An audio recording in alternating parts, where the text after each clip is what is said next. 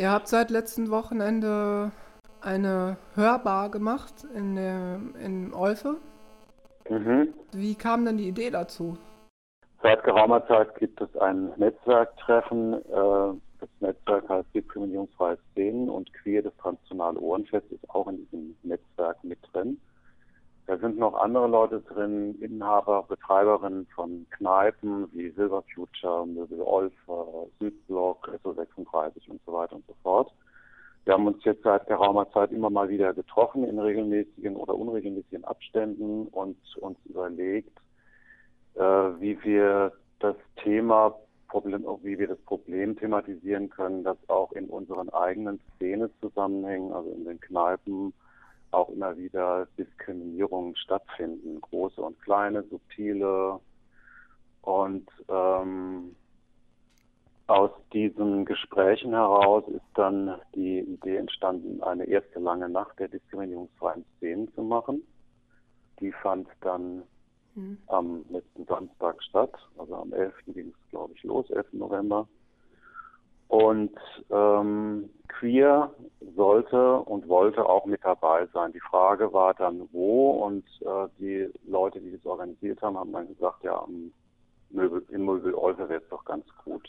Und dann kamen wir auf die Idee, und da waren wir ganz glücklich mit, eine Hörbar im Möbel Olfe zu machen. Das heißt, verschiedene Kopfhörerstationen aufzuhängen und auf jedem Kopfhörer ein anderes kleines Audio laufen zu lassen. Das Spannende an der ganzen Aktion war ja, dass wir im Unterschied zur Präsentation auf einem Festival die Möglichkeit hatten, praktisch die Töne in einem Raum zu präsentieren, wo sie erstmal gar nicht erwartet werden. Das ist sowas wie Kunst im öffentlichen Raum.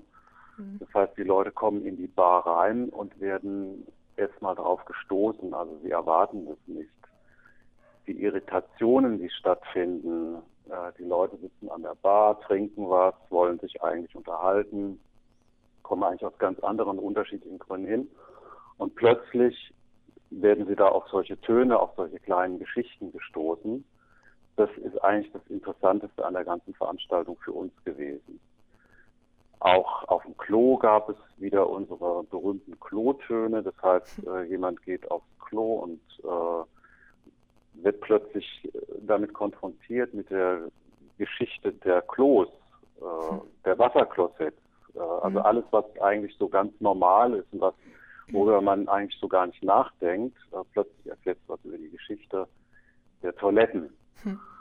Oder du sitzt an der Bar und plötzlich hörst du ein Kunstwerk mit Geräuschen von queerem Sex bei Vollmond im Pariser Stadtviertel La Défense. Das war zum Beispiel ein Stück Lamour Warm Song von Sadie Lune.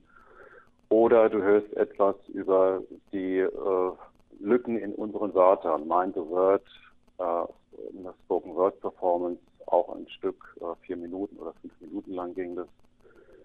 Oder du hörst etwas über die alltägliche blöde Anmache in der U-Bahn oder den eigenen Klassismus, also die Ausgrenzung äh, von Leuten, die jetzt äh, oder gegenüber Leuten, die viel Geld haben, weniger Geld haben und so weiter. Mhm. Und ähm, mit diesen Themen konfrontiert zu werden, ist ja jetzt in so einer Bar nicht äh, alltäglich. Und mhm. genau darum ging es eigentlich. Also ein Bewusstsein auch dafür zu schaffen, dass man sich, wenn man sich in so einem, auch in so einem Szeneraum befindet, dass man da auch nicht unbedingt äh, frei ist oder äh, Angst haben muss, auch äh, irgendwie blöd angemacht zu werden. Wie waren denn so die Reaktionen? Wir haben dann schon von den Leuten vom Olfe gehört, dass äh, die Leute das schon auch dann auch wahrgenommen haben und sehr oft auch die Kopfhörer sich dann aufgesetzt haben mhm. und auch dran geblieben sind. Also nicht dann so ho, ho, dann wieder weggelegt, sondern es scheint schon auch so gewesen zu sein, dass äh, dass man sich auf die Stücke eingelassen hat. Und das ist ja eine ganz tolle Erfahrung dann auch. Also das, das Witzige ist, äh, ich habe es dann festgestellt, als ich die Kopfhörer abgebaut habe, ich habe es ja gestern abgebaut mhm. und die äh, sind total verraucht. Also das, die kommen nochmal aus so einem Raum, wo du merkst, so, das ist nochmal so eine ganz andere Situation, eine andere Szene. Und ähm, da waren jetzt diese Hörstationen, die im Übrigen ganz toll gewesen sind. Also die Leute vom, vom Olfe haben das auch mit uns zusammen ganz toll aufgebaut. Das sah richtig basic aus. Mhm. Aber wie gesagt, so direktes Feedback, Reaktionen von Gästen konnten wir jetzt natürlich nicht bekommen, weil die kommen und gehen halt. Ne? Gibt es dann äh, weitere Projekte in nächster Zeit von Queer oder habt ihr schon Überlegungen, etwas in Zukunft zu machen? Also das zweite transzonale Ohrenfest wird es im nächsten Jahr erstmal nicht geben, weil das wahnsinnig viel Arbeit ist, es vorzubereiten. Aber wir wollen es auf jeden Fall 2013 äh, weiterführen.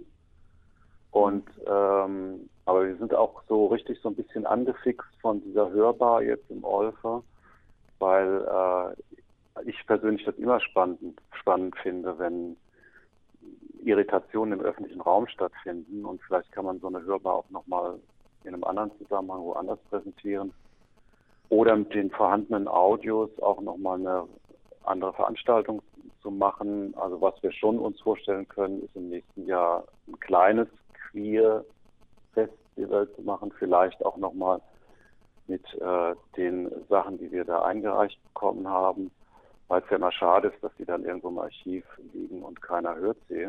Würdet ihr jetzt äh, im Nachhinein etwas anders machen in der Orga oder seid ihr so zufrieden, wie ihr es gemacht wir habt? Würden auf jeden Fall, wir würden auf jeden Fall mehr Leute sein wollen, weil es war, wir haben es ja letztendlich, also der Inner Circle waren ja drei Leute.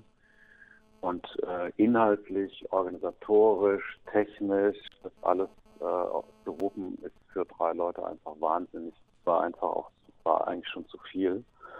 Wir haben zwar ganz viele tolle Helferinnen gehabt, also gerade in der Technik haben wir ja äh, auch so viel Glück gehabt, dass wir so, so zuverlässige Menschen da getroffen sind und die Bar zu organisieren und so weiter. Es waren schon natürlich sehr, sehr viele mehr Leute da, aber, aber in der Kernorganisation müssten es wahrscheinlich dann, ich sag mal, mindestens auch nochmal zwei, drei Leute mehr sein.